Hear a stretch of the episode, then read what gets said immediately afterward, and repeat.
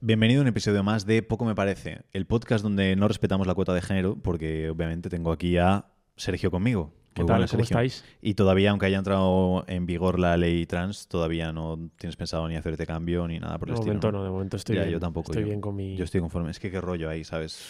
Un proceso largo, por el ¿no? trámite, un poco rollo. Y caro será, ¿no? También. No, que te lo financia el Estado. Ah, ¿no? ¿te lo financian? Sí. Me, me imagino que sí. Ah, pues entonces me lo pienso. ¿Te lo piensas? Uf, es que tiene que ser traumático, ¿eh? Y lo de siempre digo, guay, si te arrepientes, liada. claro, tienes que tenerlo muy claro. Es como la vasectomía, ¿sabes? Te la haces y luego te la puedes deshacer, pero no te la puedes, ¿sabes? No puedes estar haciendo y deshaciendo todo el tiempo. Mm. Pues se puede hacer la, la vasectomía, se puede deshacer, ¿alguien sabe de esto? Des- desenredar. Yo creo que sí, ¿no? Bueno, es que no sé si te cortan, luego pueden unir. Es que creo que te la pueden volver a hacer, pero no te garantizan que, que haya fertilidad bien. Desconozco. Es que quiero ser padre dentro de poco y estoy mirando todas las opciones. Estás valorando Estoy valorando. posibilidades. Sí. ¿Cuánto crees que hace falta para criar un hijo en España a nivel cash? Yo creo que me, me pareció ir hace un tiempo, no sé, no sé hace cuánto, pero creo que 50.000 al año puede ser. ¿50.000 al año? O- Porque eso no lo gana nadie. 40.000, No, que va, es ¿No? una locura. sí. Es una locura. Yo pienso, soy fiel creyente, aquí los padres me van a decir, esto estás loco, eres un flipado, pero yo pienso que con 200, 250 euros al mes por hijo vas sobrado, sobre todo si tienes más de uno. Si tienes uno a lo mejor estás como más pillado, pero que 3.000, 4.000 euros al año. Al año. Y, y, ojo, y estoy siendo generoso. Si cuentas... Con- tú sabes 50.000 euros que Vale, no lo gana 50 nadie, por Dios. Creo que, creo que mi fuente no era muy fiable. No, no, eso no era fiable. No, a ver, es, es que yo esto he tenido debate muchas veces porque todos los padres siempre dicen, no, es que un hijo cuesta muchísimo, tal y cual. Y digo, vamos a ver, si tienes tres hijos, solo trabajas tú y ganas 1.500 euros al mes, tu hijo no puede costar 5.000. Y, y dicen, no, pero, pero yo siempre digo, es para tener un hijo criado bien. Obviamente, si quieres que cada hijo tuyo tenga un iPhone nuevo todos los años, pues ya súmale ahí eh, 1.300 Claro. euros por hijo cada año. Pero para lo que es comida y demás, Vale que los pañales son caros, pero a malas podrías hasta lavar los pañales, que obviamente no. Pero que, joder, que es un bebé que tampoco come infinito y que le ¿Tú puedes hacer de la un comida en bebé casa. o de un hijo De un bebé niño. Yo te, hablo, yo te hablo de un adolescente. Si empiezas a sumar ahí caprichos, salidas, Es que claro, es depende de, qué clase de vida quieras llevar. Yo de adolescente no hacía nada, no podía o hacer vas a nada. las chapas, ¿no? Como dicen los padres. Claro, ya está. Yo tenía de niño los tazos de Pokémon, ahí le pegabas golpes en el suelo.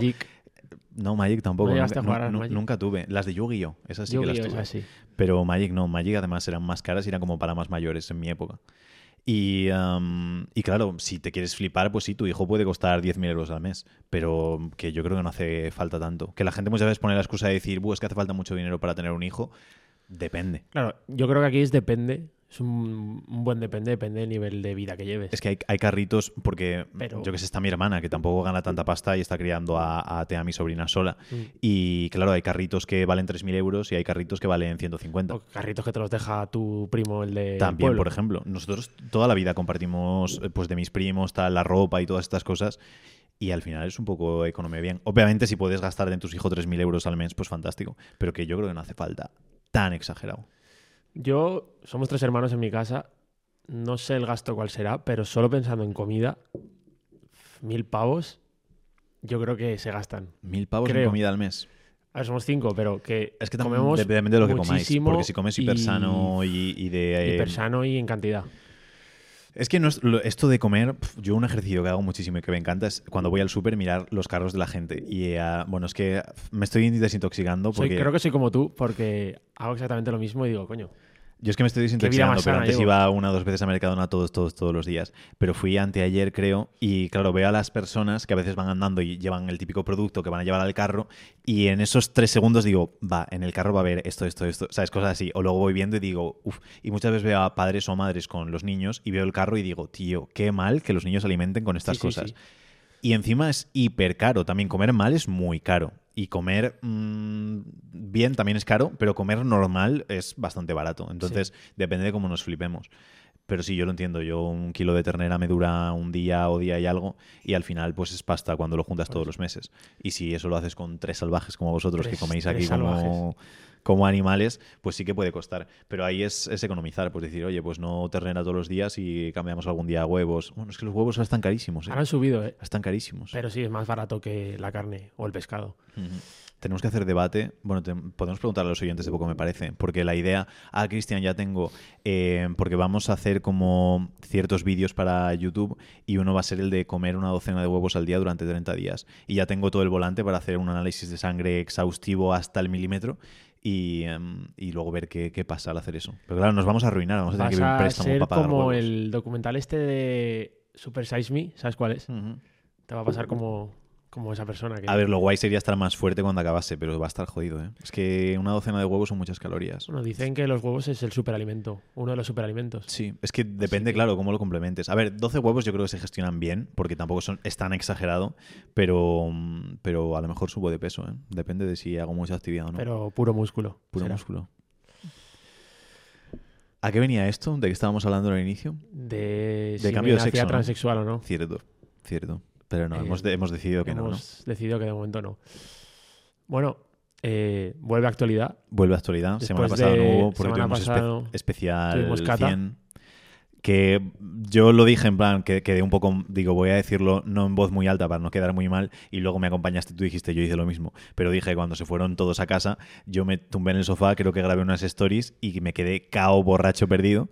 Bueno, borracho perdido. Mm, Contentillo. Contentillo. Y me quedé dormido como media hora, una hora de siesta, y luego ya me desperté y dije, venga, a seguir funcionando. Y José Sergio a mí me pasó igual. Yo es que no llego a hacer eso y creo que no hubiera funcionado el resto de la tarde. O sea, hubiera caído duro, ¿eh? Es que claro, llevábamos el whisky más, más los algunas vinos. copitas de más. Vale, pues como te he dicho, vuelve a actualidad y te traigo noticias de, de esta semana bastante interesantes. Si te parece, vamos con la primera. Eh, esta primera tiene que ver un poco con nosotros y yo creo que nuestros oy- oyentes de, de la agencia y de, y de que estén interesados así en el marketing y en crear contenido les puede interesar. Que la noticia dice: La verificación de cuentas en Instagram y Facebook llegará pronto a todos. Muy buena. así esa. podrás ponerte el tic azul. Sí, es que empezó Twitter con Elon Musk, que cobraban 8 dólares, y Meta va a cobrar 12, ¿puede ser? ¿Tienes por ahí la cifra exacta? Creo que son... El fundador de Facebook anotó también que esta sus- suscripción anual costará entre mm, 11,99 y 14,99 dólares. Sí, es que estaba gracioso porque decía, si lo haces en PC eh, son 11.90 y eso, y si lo haces desde la aplicación de iOS eh, es más, pero porque creo que iOS cobra una mm, comisión Un potente. Entonces, si lo hacéis todos, pues hacedlo desde el ordenador y ya está. Pero hablaban eso de que te llevabas el tic azul, que tenías, eh, ibas a tener más alcance, que es lo que todo el mundo estaba flipando, Mm. de decir, ¿cómo más alcance por eso? Y es porque obviamente Facebook e Instagram puede controlar tu alcance como quieran. Y esto Mm. ha habido mucho debate porque pasaba en Twitter, que es en parte lo que eh, desveló un poco, abrió un poco Elon Musk, que cuando las noticias eran eh, de izquierdas se enseñaban mucho más. Y al final casi todas las redes sociales tienen un pensamiento mucho más de izquierda, se apoyan mucho más, controlan Mm. mucho más. Al final hay un pensamiento que interesa más moverlo, hay gente con mucha pasta que decide moverlo y pues los medios de comunicación y demás van donde está la pasta. Entonces, igual que si aquí, aquí no hacemos publi ni nada por el estilo por eso, pero si alguien viene y nos paga y nos dice, eh, oye, sé que estáis siempre rajando de los veganos, que somos unos flojos y que nos vamos a morir antes y que no somos mm, casi seres humanos, pero te damos 100.000 euros para que hables un poco mejor. El veganismo es la hostia, ¿no? De hecho, hay documentales de veganismo de Que son la hostia, que que lo mejor hace que puedes- claro. deportista. en- Lo mejor que puedes hacer es ser vegano en esta vida. Entonces, si alguien nos paga, nosotros decimos esas cosas. Por eso decimos, no, mejor no aceptamos dinero de nadie, porque si no ya quedas limitado en decir, Sin tengo que decir esto o no o tal. Y en las redes sociales pasa. Entonces, el alcance lo pueden maniobrar, pagas, tienes más alcance, como si fuese prácticamente publi. A mí el que más me interesa, que creo que todo el mundo ha pasado completamente de eso, y yo he dicho, joder, qué maravilla, ojalá, es tienes acceso a soporte de Facebook. Cuando yo leí eso dije, maravilla, porque Facebook desde siempre son un montón de empleados, pero siempre han tenido un soporte horrible. Hmm. Hasta cuando pones anuncios y nosotros gastando mucho dinero, de olvídate. Y entonces el hecho de poder tener, pagar 14 euros o 12 euros, que me parece irrisorio, para tener soporte de, de Facebook con la de problemas que muchas veces hay, me parece una maravilla si luego eso funciona bien. Entonces yo lo compraré en cuanto salga y luego comentaremos a ver qué tal funciona. Muy bien. Veremos cómo. Sobre todo, yo ¿Tú lo pagarías a nivel personal, ya que no vives de nada relacionado con eso? A ver, yo siempre lo he visto lo del tic azul como un como un extra para, o sea, como subir el caché de tu persona o de tu cuenta. Pero yo, o sea, lo veo ahora mismo más a nivel personal una pijada que, que beneficio que le pueda sacar. No creo que vaya a cambiar mucho mi. mi Es que siempre dicen que se, liga, que se liga mucho más, pero si todo el mundo Puede tiene ser. tica azul ya es como... pff, Yo conozco a un, un chico que iba con nosotros a clase, con Carla y conmigo, que es tenista. ajá. Y tiene verificación, o sea, tiene 3.000 seguidores, que no son muchos, pero tiene tic azul desde que tenía 1.000.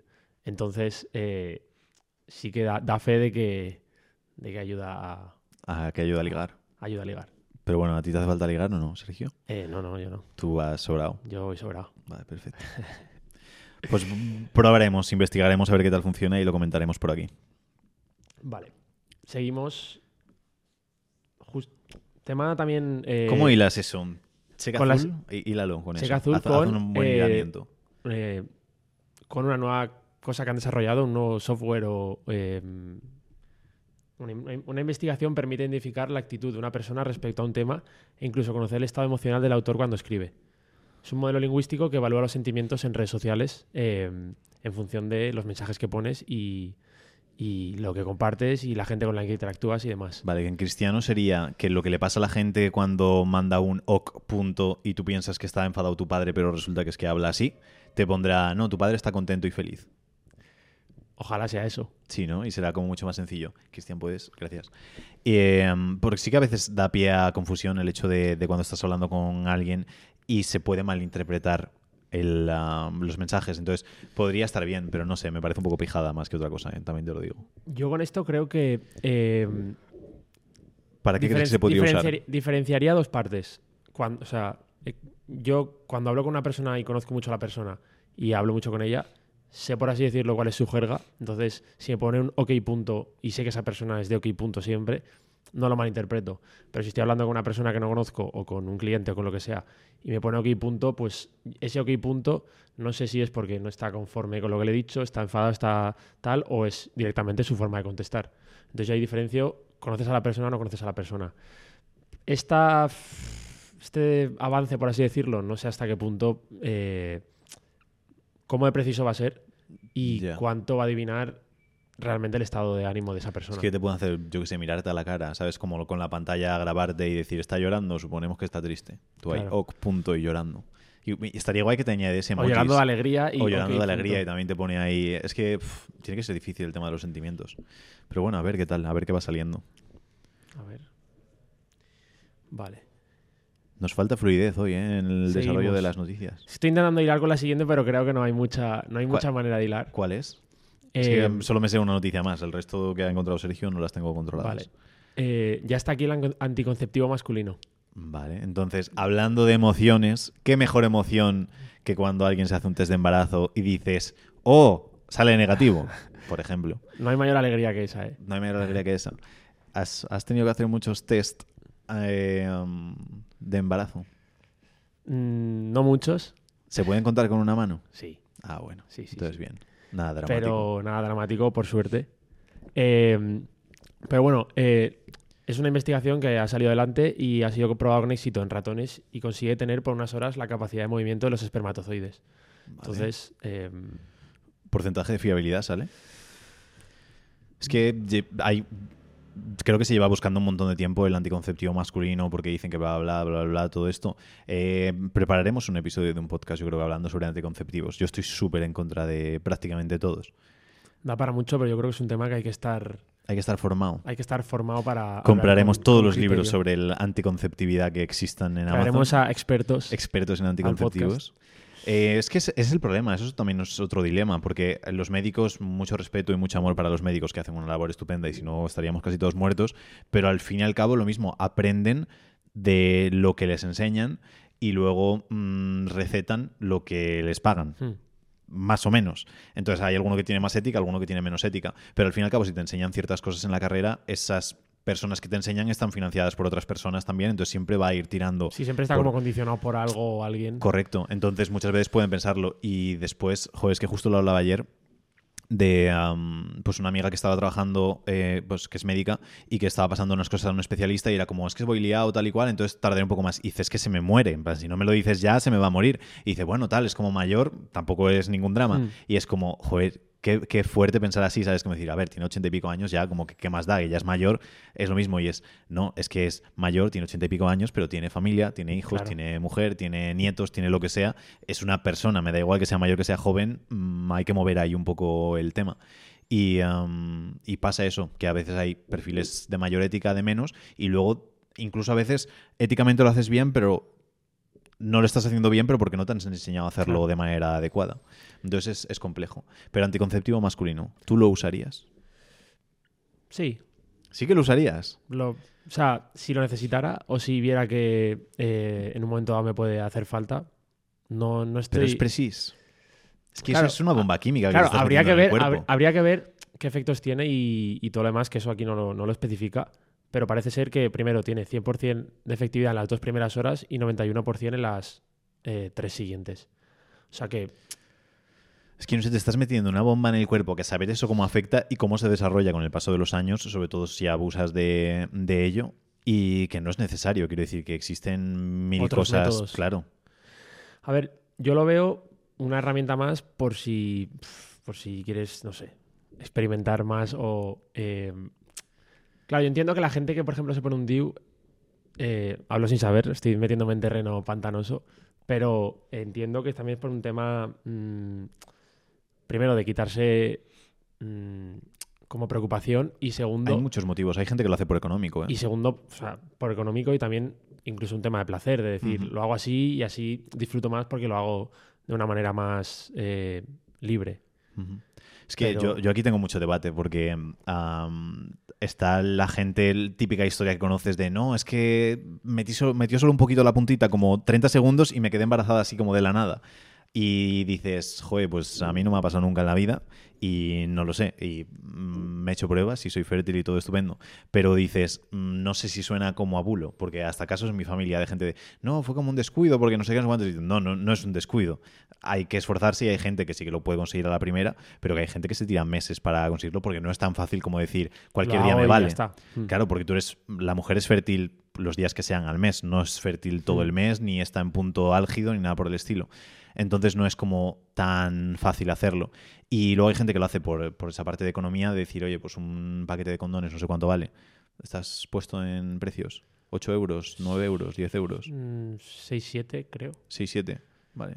Seis, ¿Compras los de Mercadona, los marca OK? ¿O ya no existe la marca esa? Sí que existe, pero... ¿Compras los OK? No, los ¿Eres Durex. Durex? Durex.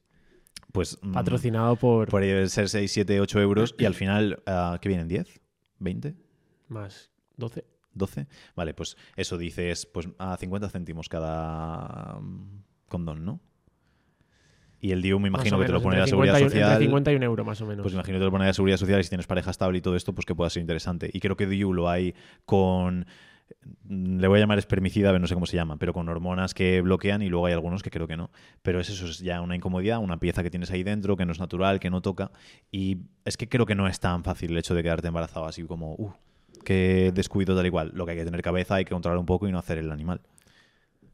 Aquí pone, eh, respecto al tema de efectos negativos, que no se observaron efectos negativos... En eh, ratas, en, de forma continuada durante seis semanas. Claro, en ratas. es que es habrá en ratas, luego la hay que probar en humanos, luego hay que ver cómo afecta eso en un periodo de tiempo de 10 años o 15 o lo que sea, que no sabes cómo se va a desarrollar. Es que pasa mucho. Mm, buah, ya me meto en temas muy serios, pero que a veces pasa porque gente, cuando gente joven desarrolla cáncer o cosas así, que dices, joder, es que no entiendo cómo se puede morir con 40, con 50 años, con tal, con cual, si era deportista, comía muy bien, No tal y cual tal. no fumaba. Y es que ya es comer bien a ver qué es para cada persona. Porque es, no, comía bien, pero casi siempre comía eh, procesados, eh, cocinaba todo en plástico, usaba microondas a muerte, cosas de ese estilo, ¿sabes? Que dices, oye, es que puedes desarrollar cosas.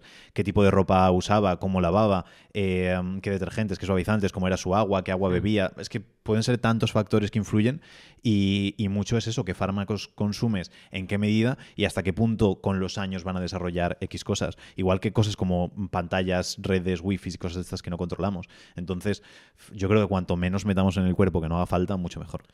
También es complicado. Abstenerse o, o Es que- limitar todo esto. Ya, para mí es lo imprescindible. Es que el, am, hay como, se murió, pero un, creo que lo comentaste en el podcast, pero un gurú de estos de antimédicos, antimedicina, anti todo, que se cayó de no sé dónde, se rompió una costilla y fue como, eh, no, no me vais a operar porque no creo en las operaciones tal y cual y palmó. Y es, no hay que ser imbécil. Claro. Pero después no es el hecho de meter cualquier cosa que salga en el cuerpo, en el mercado, en lo que sea, porque muchos alimentos y cosas que estamos consumiendo no sabes a largo plazo cómo van a, Hmm. a desarrollarse. Bueno, veremos. Yo no es que esté a favor, pero digo que no, no, no lo descartaría en un momento dado si. No sé. Que no se preocupen Si nuestros, nuestros no, soy, no oyentes. soy anti, no soy anti nada antes de hora. Pues que no se preocupen nuestros oyentes, que ya me aseguraré yo que Sergio no toque una pastilla de esas nunca en su vida. Eso es veneno puro. Veremos, veremos. vale. Eh, cambiamos de tema completamente.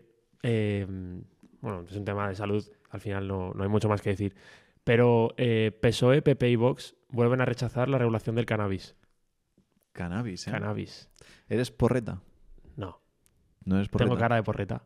No sé, es que ahora fuma porros todo el mundo. ¿eh? Ya, es difícil, ¿no? Realmente. Es que por la zona de donde soy yo casi todo el mundo le da la coca. Pero lo de porros ya es como prácticamente todo el mundo. Es decir, Sí. es más fácil encontrar a alguien que consuma alguna droga que a alguien que no consuma ninguna. Totalmente. Si, si aquí metes el alcohol, ya desde luego que. Bueno, sí, ya. Pero ya yo creo que el cannabis se ha. se ha- yo conozco Normalizado gente. muchísimo. Normalizado muchísimo. Y yo conozco gente que no fuma tabaco y fuma solo. solo. eh, Y lo mismo, porque hay todo un movimiento ahora, un mensaje de decir, oye, que no es negativo, que es. mm, yo he escuchado muchas veces lo de es más saludable que el tabaco, por ejemplo. Que es incluso su, su parte medicinal de que te parte ayuda. medicinal, todo esto. Lo hablé con los clientes en Gran Chef, lo hablamos hace poquito, que estuvimos hablando de aya- ayahuasca y todas estas cosas, Mm. y hablaban de cómo es antinatural el hecho de consumir cualquier cosa fumada, que no tiene sentido, que entiende el uso del cannabis en infusiones o cosas de ese estilo por las propiedades que en puedan tener pasteles. más de esto o en eso, pero que fumado no es como natural el hecho de, de hacerlo. Mm. Eh, mm, entonces, es el tema de hasta qué punto mm, es recomendable. ¿No? ¿Tú eres pro cannabis, anti cannabis? ¿Te da igual? Porque es Pero misma pro- pregunta que lo del Claro. porno. ¿Pro eh, que exista regulación o pro que la gente lo haga? ¿Me te refieres? O Ambas sea, cosas. Yo creo que, ¿Crees que, sí. debería estar regulado? Yo creo que no. ¿Que no O sea, debería estar regulado? Yo creo que es un tema de que está ahí, sabes sus beneficios, sabes sus eh, inconvenientes, tú eliges. Si quieres hacerlo, ahí lo tienes. No creo que el hecho de regularlo vaya a hacer que la gente, de hecho, o sea, hay tanta gente que consume cannabis que el hecho de regularlo me parece inútil porque puedes conseguir cannabis llamando a la primera puerta que, que veas. Entonces no Sí, creo... pero regularlo sería como que se pudiese comprar. se- ¿Sería dosis? ¿Controlarían la dosis? ¿O es que lo puedas comprar en establecimientos como adecuados? Es que yo es como la prostitución, por ejemplo, que estoy en contra de la prostitución, estoy en contra de las drogas, estoy en contra del cannabis, pero pienso, la gente lo va a hacer igualmente, por lo menos si está y por regulado no quiero que se meta al Estado, sino que se venda en centros y por lo menos sabes que nadie te va a vender orégano diciéndote que es marihuana o Hmm. nadie te va a vender algo que esté pues químicamente maltratado o alguna cosa por el estilo, igual que si estuviese regulada la prostitución no habría o habría centros en los que estuviese pues eso, con unas condiciones mm, de trabajo, como le quieras llamar, dignas y no habría pues tanta explotación o cosas por el estilo. Hmm.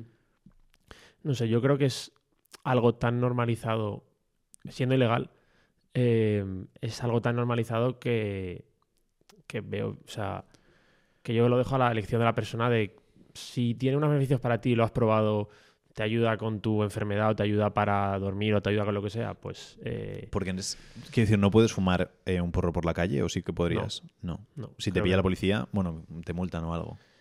Te multan, sí, sí. Vale. Y No sé, es que pienso, creo que mm, depende. Si estás eso cómodo con tu vida y dices, oye, pues es una parte de ocio y demás, pero creo que sí que te ralentiza, te hace ser menos competitivo, te hace que no es positivo para prácticamente nadie. yo creo que en general no es positivo para un día a día, o sea, consumirlo como si fuera tabaco. Que de hecho yo no fumo tabaco, pero no sé hasta qué punto, alguna vez que he probado el tabaco, sí que afecta, o sea, sí, a mí sí que me, me altera un poco el estado. Claro, cuando entiendo que cuando fumas tabaco ya lo como que lo, lo asimilas y es algo normal para ti y no te afecta tanto. Sí, Igual pero también tiene sustancias. La, la nicotina tiene ciertas Claro. sustancias que afectan, pero justo el tabaco puede ser hasta productivo Y la marihuana es todo lo contrario, es antiproductivo. Es que el bruxismo, por ejemplo, lo controlas, ¿sabes lo que es? Es lo de mover la boca. Sí, de cuando duerme mucha gente que Sí, aprieta la boca, los aprieta mueve la los dientes y demás. Y la gente pues suele utilizar, por ejemplo, retenedores para dormir. Mm. Eh, ahora con Botox, con Botox también se puede solucionar ciertas de esas cosas, pero hay que entender que el bruxismo viene derivado de algo. Y normalmente es estrés o cosas que, Mm. que tienes ahí que hacen que, que desarrolles ese síntoma. Entonces lo mismo, la gente cuando dice, no, yo es que fumo marihuana para dormir bien por las noches es piensa por qué no duermes bien por las Claro. noches. No es que lo hago para estar más tranquilo, más tal, piensa por qué no estás tranquilo. Al final, si no estás... Y la medicina, muchas veces el problema que tengo con la medicina es que cura los síntomas, pero no el problema No que el está problema detrás. de raíz. Que es eso, es decir, hostia, mm, tengo mal la espalda, me duele un montón. Genial, ponte esta crema y te calma el dolor. Vale, pero tienes que entender por qué me está doliendo la espalda. Es por mala postura, es por eh, músculos que no están fuertes, es por falta de estiramiento. ¿Por qué cosa puede ser? Sí. No solo tratar el síntoma. Entonces, por eso a lo mejor tiene usos curativos eh, de alguna manera la marihuana que sí que sean como útiles, pero creo que los contras mm, ganan muy por encima de los pros y que la gente que lo utiliza a nivel medicina lo usa para aliviar unos síntomas Sí, de es- algo que es, un más parche grande. más que, más que una cura. Pero yo creo que hoy en día existen mm, muchísimos parches. De hecho, Casi tengo- todos son parches. Tengo aquí una medicina, ¿eh? teoría mía, pero cualquier tipo de adicción al final es un parche a un problema de raíz que tienes en tu vida, ya sea personal, ya sea de mm, estrés, mental, llámalo como quieras. Alcoholismo es mm, puro parche, fumar marihuana es un parche, tomar lo que sea para dormir ya no es marihuana, pastillas o lo que sea. Son parches que yo creo que no resuelven el problema, simplemente te permiten llevar mm, el día a día de manera normal. Sí, es que ahí es Porque al final son problemas muy difíciles a veces para la persona de afrontar o, o inclu- incluso imposibles. Sí, es que habría que ver hasta qué punto se pueden afrontar de una manera más o menos esto y solucionar, porque la mayoría de parches lo pones y dices, tío, es que la solución es muy fácil. Yo que sé, el balón gástrico para adelgazar, tío, es que la solución para adelgazar es muy fácil. No te hace falta un balón gástrico que probablemente es meterte ahí un cacho de plástico en el estómago Mm. y que ni siquiera te va a ayudar a modificar ciertas cosas. Y luego la gente, sí, es que le funciona genial, tal", pero no es preciso, no hace falta hacerlo. Entonces lo mismo, busca la solución real al problema que tienes. Um, hay veces que dices, oye, es que no hay otra solución posible y hace falta pasar eso pues, por cirugía o por fármacos o por lo que sea. Pero la gran mayoría de problemas que tiene la gente se pueden solucionar sin necesidad de, de añadir nada de a nivel ni químico, Mm. ni tratamientos, ni cosas. De hecho, aquí está un poco como el, el dilema, yo creo que tienen los psicólogos, psiquiatras eh, con el tema de tratamiento de ciertas enfermedades mentales, que luego hay muchas, o sea, hay muchos... Ojo, eres conocedor, hay muchos eres casos. conocedor de ese mundo. O sea, sé... Porque siempre hablas con mucho cuidado de todo y de repente has metido ahí un tema súper complejo. Digo, a lo mejor eres conocedor. No voy a meterme mucho, pero sé que el dilema que hay es como que están como las pastillas eh, o los fármacos para tratar eso y luego está lo que es la terapia. La terapia es un poco lo que se supone que funciona o lo que te va a curar el problema o lo que te va a hacer eh, a largo plazo resolver el problema y lo otro es como una forma de saber llevarlo o hacerte la vida más fácil en ese proceso de, de curarte, por así decirlo. Podemos hacer investigación y hablar más seriamente sobre ese tema, porque además creo que salió hace no mucho eh, nuevos estudios, porque la idea de tema de depresiones y problemas mentales y demás decían a veces que eran algunos no, pero otros sí que era por desbalance químico. Entonces que las pastillas ayudaban a equilibrar esa, ese balance químico cerebral y que se solucionaba lo otro. Pero los últimos estudios decían que no, que no existe la parte química y que todo es más, pues, eso, Mental y etcétera, etcétera, y que se soluciona más con terapia que con fármacos. Esto me, me- hablo sin conocer y hay obviamente muchos casos mil y- enfermedades mentales y cada una eh, irá diferente. Pero podemos investigar, es, es tema muy interesante. Da para otro podcast entero, pero hay que, hay que, hay que informarse. Y Vale. hablando de problemas mentales, Y hablando de problemas mentales... no sé si has visto la serie. Bueno, no sé si toca esa. ¿Cuál? La de You. No. ¿No has visto la serie? No, he visto un poco, un par de ¿Y qué capítulos. pasó? ¿Te- ¿No te gustó? No me, no me convenció. Eh, ¿Has visto la serie, Cristian? Tampoco, madre mía. ¿Tú sí? Sí, sí, a mí me Haz gustó un poco mucho. ¿eh? de review. A mí me gustó mucho. Es, eh, por si alguien no la ha visto, bueno, no sé si toca esa noticia. Toca, toca. noticia. Vale, es, la serie es de un tío que se obsesiona con una tía, bueno, se va obsesionando con tías, eh, las stalkea por redes sociales y es algo que yo hago a nivel muy exagerado de cuando trabajábamos con clientes, yo era de buscar las cuentas de los clientes, cuántos empleados tenían, si tenían algún problema legal, todas estas cosas, para saber si me interesaba o no trabajar con un cliente. Y claro, luego solo he desarrollado es una habilidad que he desarrollado para después encontrar a los clientes ideales, cosas de este estilo. Y entonces cuando lo hacía, digo, muy guay, porque era un poco ver lo que yo hacía a nivel empresarial, pero lo hacía a nivel eh, personal. Entonces hace como investigación de las chicas, bla, bla, bla, y ya no hago más spoiler, porque acaba medio bien, medio mal. Y están en la tercera temporada, que se estrenó hace poquito, y el actor se llama... Penn Badley. Ken Buckley. Algo así. Pondrá una foto por aquí en- para que lo veáis. Y, um, ¿y cuál es la noticia? Cuéntanos. Que la noticia con Penn Buckley es que eh, eh, ha empezado o se niega a eh, rodar escenas de sexo porque lo considera infidelidad. Que de sexo no es que se pongan a follar ahí en, en plató. Sí, pero como que dé a pi- dé pie a que a que Sí, pero sí que se tendrá que liar con sexo. ella, tener tal Claro. igual. ¿Tú qué opinas aquí? Si pienso que es infidelidad el hecho de rodar una escena de sexo con otra persona. Sí. Creo que es parte del trabajo. Entonces, cuando mm, estás con una persona que se dedica a eso, tienes que entender que a lo mejor es algo que puede pasar. Hmm.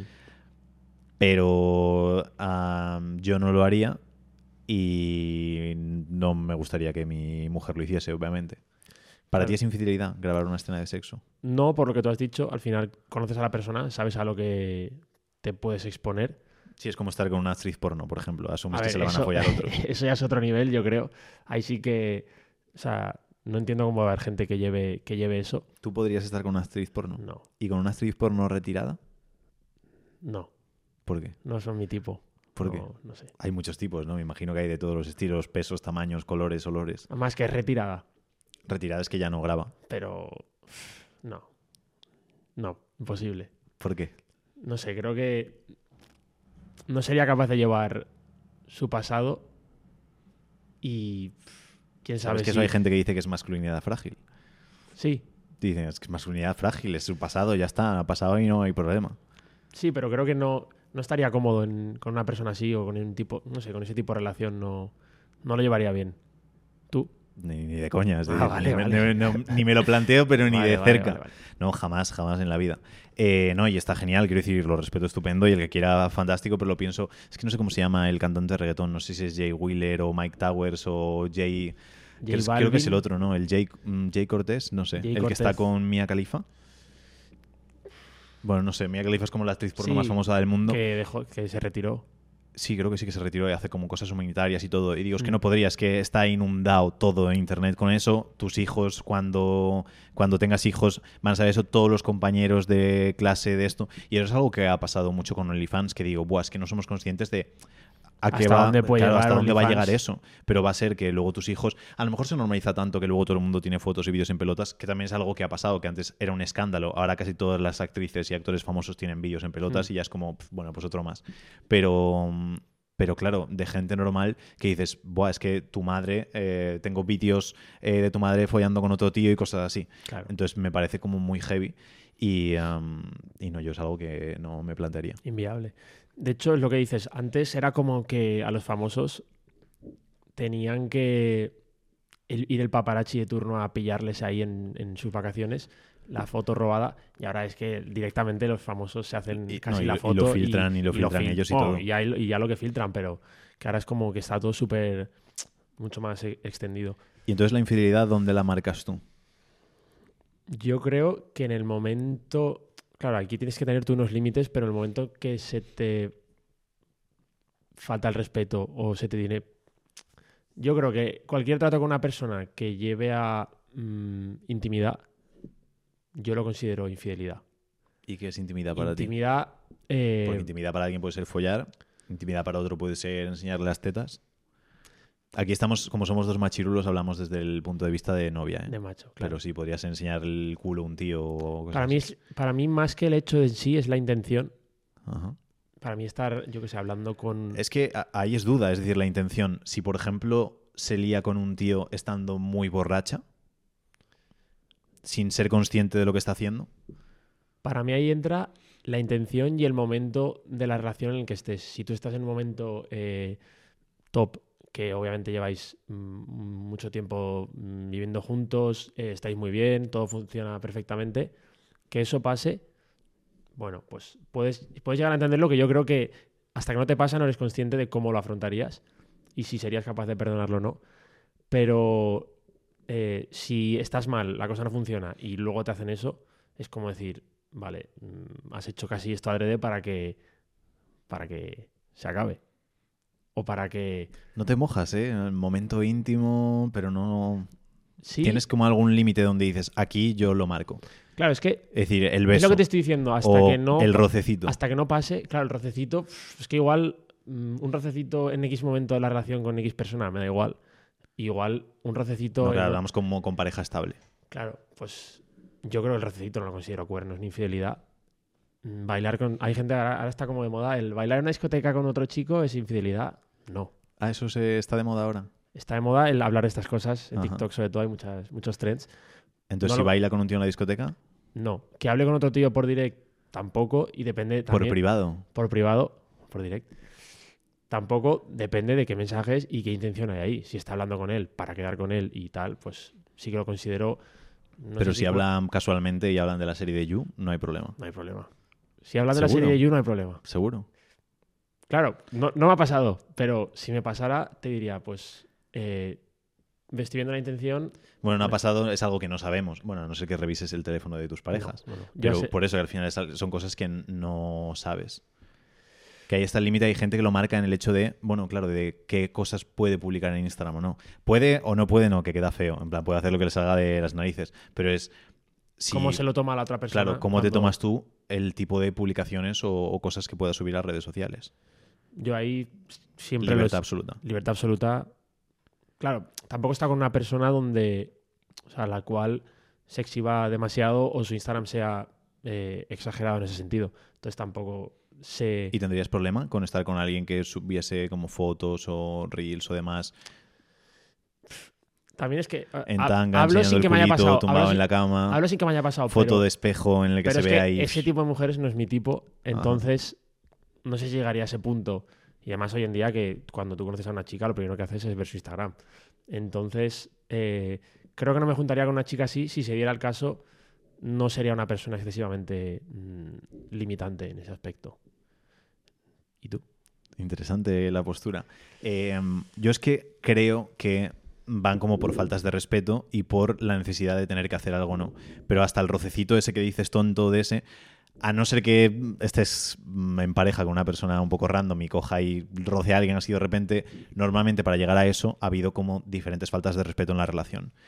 Eh, entonces lo del beso para mí, ya cuando te besas con alguien es como que ha habido como muchas cosas previas hasta llegar ahí. No es que sea de repente, no es que estaba aquí de la nada y vi a un chico y de repente, pum, le di un beso sin más. No, para llegar al beso probablemente has estado hablando con él durante X tiempo, habéis quedado, habéis tomado un tal, habéis... y hay una intención, lo que dices, una intención ahí detrás. Lo de ya acostarte mm, ya va como 50.000 pasos por delante.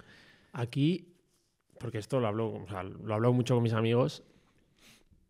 O sea, la excusa de borracho pasa esto hago esto puede servir. O sea, sí que entiendo que hay situaciones donde puedes ir tan hasta arriba que puedas no controlar un beso. O sea, y no, no tiene que haber ni siquiera necesidad de haber hablado con esa persona. Puede ser que te pegues dos bailes, vayas muy borracho y te des un beso.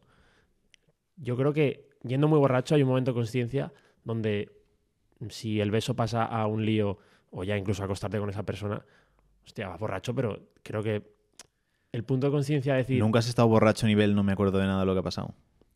nivel no me acuerdo de nada, sí, pero nivel eh, no soy consciente en ningún momento de lo que estoy haciendo y paro Pero si no te acuerdas de nada, ¿cómo No te acuerdas has nada podido ser siguiente. consciente? al día siguiente, pero en ese momento yo creo que siempre todas las personas tienen un punto de conciencia, Yo, yo es que De pensaba decir- que sí, pero luego tengo dos, dos días que ni de coña. pero de decir, un clic de decir tengo pareja o es- qué estoy haciendo, lo hay 100%. Además, que del proceso de te lías con la chica hasta que te acuestas, pueden ser una hora Mucho tiempo. o dos. En dos horas que no bebes, no co- capaz de decir para. Yo es que ahí es el punto de eh, después cuando tienes pareja. Yo en esto, que me entienda el que no me conozca, pero yo soy como ultra tradicional, ultra cristianito, todo de este estilo. Entonces para mí es no es necesario seguir de fiesta hasta las 6 de la mañana, no es necesario beber alcohol y etcétera. Ya es por el tipo de, lo mismo que dices, por el tipo de chica que me Mm. gusta, eh, no saldría con una chica que saliese de fiesta hasta las 6, 7, 8 de la mañana, eh, que se emborrachase, que acabase por los suelos, etcétera, etcétera. Entonces no es algo que se suponga que me vaya a pasar, Mm. porque no me atrae ese tipo de persona. Pero cada uno es como libre de hacerlo y todo sin problema. Pero es eso, ya sabes que no va a llegar hasta ahí porque no, no da pie a que llegue hasta ahí. Y pasó un caso, Alberto, mi amigo, un saludo para Alberto, eh, le pasó un caso hace poquito por Instagram que estaba hablando con una chica y como jiji jaja, qué guay, hablaron un par de días y luego le dijo como, eh, ¿qué te parece si tomamos un café? No sé qué, no sé cuántos. Y dice, ay Alberto, jaja, gracias por el plan y me encantaría, pero tengo novio.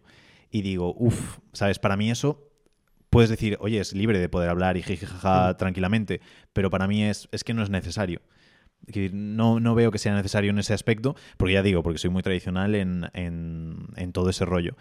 Pero mm, además, el hecho de coger. Es que ya es el hecho de, del conversar y todo eso, pero el hecho del el rechazo a una persona cuando es por Instagram, porque si pasa en la vida real, obviamente sí. Pero yo cuando he estado con una persona, coges y cuando le ha hablado a alguien es como bloquear o eliminar conversación y directamente ni responder. Porque esto lo dice Gran Cardón, dice un no es un nivel de interés.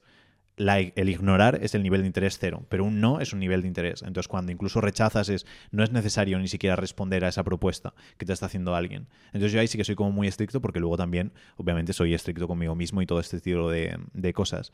El problema que yo tengo con este punto es algo, me pasó, me ha pasado esta mañana justo que una chica con la que estoy quedando eh, dijo algo así como eh, que le apetecía hacerme la cena, un masaje y que la llevase a la playa. Y dice, Dios, me siento estúpida diciendo esto porque a la playa me puedo llevar yo y la cena te la puedes hacer tú y no tengo por qué sentir estas cosas. Y digo, pero es que está bien, el problema es que nos ha metido en la cabeza de decir, es que tengo que poder ser libre, tengo que poder publicar fotos en bikini o en tanga en mi esto. Y por supuesto, pero no es necesario que lo hagas. Y hay que ver, yo esto hago un símil, me estoy yendo por las ramas, pero hago un símil que es cuando, eh, por ejemplo, una chica coge y decide que se quiere cortar el pelo y dejárselo corto o raparse la cabeza. Mm. Está perfecto, una chica debería poder coger y raparse la cabeza al cero y ya está. ¿Qué pasa? Que hay un, un trabajo interno para que llegue a esa decisión. No es que de repente alguien se levante y diga como, voy a ver cómo estoy con la cabeza rapada, sino probablemente necesite un cambio de algo en su vida o tenga algo por dentro que le esté esto y que se, pues, se somatiza o como se diga en raparse la cabeza. Y normalmente lo mismo, no es un tipo de chica que me guste, chicas como impulsivas, que toman decisiones así como más alocadas, todo ese estilo, no es algo que me suele gustar. Y cuando alguien se plantea eso o alguna persona se plantea, digo, vale, ¿cuál es el trasfondo? ¿Por qué esa decisión? Y normalmente es algo que lo mismo, es un síntoma que es algo de un problema mayor. No por cortarte el pelo de la cabeza de repente se soluciona el problema que te ha llevado a eso, sino que es como comentarlo. Yo aquí estoy muy de acuerdo contigo en el sentido de que cuando eso pasa, ya sea de fiesta, en las circunstancias en las que estés, y te lo, te lo estaba diciendo antes, creo que hay previamente un algo en, en- en esa decisión que te mentalmente te predispone a que pueda pasar. Porque yo creo que si, repito, estás bien con tu pareja estable y sales de fiesta, yo creo que internamente tienes como el, mm, llámalo instinto, llámalo como quieras, de bloquear eh, ese tipo de situaciones. Aunque seas Sí. una persona súper abierta, súper, me encanta hablar con todo el mundo, bailar con todo el mundo, creo que si tienes ese, como ese respeto o ese miedo a, to- a que pueda pasar algo así, eh, Y ya no te pones en esa situación directamente. Claro, te limitas mucho, aunque tengas que ser una persona borde y no la seas, solo porque eso no pase, lo haces. Entonces, por eso te he dicho que yo creo que es en función del punto en el que estés, cómo estés, eh, de lo que vengas eh, anteriormente a ese momento que pueda pasar la infidelidad o, ese, esas cosas que puedan dar pie a infidelidad. Entonces, eh, yo no soy, o sea, yo creo que hasta que no estás en el momento eh, que te pasa, no puedes juzgar cómo reaccionarías. Hace- hace- hacemos, hacemos clip viral. Hacemos clip viral. Lo preparo. Como si estuviésemos natural aquí en el podcast. Eh, pero voy a decir que yo no dejaría que mi mujer tuviese cuenta de Instagram si no gana dinero con ella. Y así preparamos, cortamos para TikTok y para Instagram a ver qué tal funciona. Entonces, estamos como en conversación así normal. Y em, yo es que Sergio, sinceramente, empiezo con Sergio. Sergio en verdad sobra, ¿no? Directamente, pum, a lo gordo. Yo es que no dejaría que mi mujer tuviese cuenta de Instagram si no es un negocio para ella, directamente. Es que me parece que tener una cuenta de Instagram es de buscona, de estar buscando algo extra que, que no toca. Y incluso si no gana suficientemente dinero, tampoco me interesa ni que lo tenga de negocio. Si mi mujer no gana más de 10.000 euros con su cuenta de Instagram, por mí que no lo tenga. Porque para estar subiendo fotos en bikini o cosas por el estilo que solo va a tener la atención de babosos, mm, me parece que sobra completamente. Bien, yo creo que puede funcionar bien un clip así. Claqueta. Mucho hate va a salir de este clip. Bueno, igual, o, o mucho eh, partidario, mucho Mucho seguidor. partidario. No, pero aquí, eh, estos son cosas que luego obviamente hay excepciones. Pero, por ejemplo, normalmente, cuenta privada o cuenta pública de Instagram ya te da a entender mm, diferentes cosas sobre es- esa persona. Hmm. Y, um, y luego lo mismo. Obviamente es, es la excepción aquí real, lo que estaba diciendo en el clip. Si gana dinero y es parte de su negocio, entiendo que tiene que exponerse y salir a tope y hacer un montón de cosas. Y si ya vive de OnlyFans, pues aún mucho más. Pero mm, el tema es que mm, ya cuenta pública o abierta ya te da a entender quiero que entre más gente en mi vida o no hace falta porque estoy genial. Entonces, yo para mi cuenta privada, con gente de su entorno, amistades y demás, fantástico. Y luego el tipo de contenido que sube. Pero, ¿por qué eso? Pues porque es respeto y es la intención que hay detrás de. ¿Cuál es la intención de subir una foto en tanga en tu habitación? Eres perfectamente libre de hacerlo, pero ¿por qué? ¿Estás promocionando eh, una colaboración que has hecho con una marca en la que esto? Si no, es necesario, porque para mí es esa intimidad. El hecho de, igual que yo no voy mostrando partes íntimas de mí de Mm. cualquier manera, ni me muestro como vulnerable, porque para mí es infidelidad eso, el hecho de contar que esto lo hace muchísima gente, de con una persona que acabas de conocer, que estás como de ligoteo y empiezas a contar los problemas que tienes con tu pareja, para mí eso cuenta como infidelidad, porque es, es una parte íntima de tu vida que estás compartiendo con una persona que no que tendrías por qué estar compartiendo. no tiene por qué saberlo. Me parece genial que lo ves con tus amigas y demás, pero es algo que dices, oye, es privado nuestro y no tendrías por qué estar mm, Hmm. como comentándolo. Pero son respetos, igual que no considero infidelidad, pero no me gustaría que mi pareja hablase de las partes íntimas de nuestra vida como por ahí, ni de las partes sexuales de cualquier manera. Y hay gente que dice, oh, a mí me encanta cuando eh, mi mujer habla con sus amigas de cómo me la he follado. Bien, cada uno tiene como sus cosas y cada uno tiene su planteamiento de vida. Da para, da para seguir hablando. Yo podría estar aquí Para muchos sacando podcasts. ¿eh? temas También podemos hacer un podcast sobre, sobre eso. sobre amor y Pero a ese estaría guay traer, traer como invitados o invitadas. O algún experto o experta en, en el amor. No, experta, ¿no? O gente, buscamos en Instagram chicas que tengan el perfil abierto, que muchas fotos en tanga, y luego otra que sea como más cristianito, más santa y que haya un poco Vamos a de debate. enfrentarlas, a ver, No, tampoco enfrentarlas, pero un debate amistoso comentándolo. Pues está interesante. desde luego. ¿Eso es todo, Sergio? Eso es todo. Pues nos vemos en el siguiente y que Dios bendiga nos vemos España. Semana que viene. Semana que viene.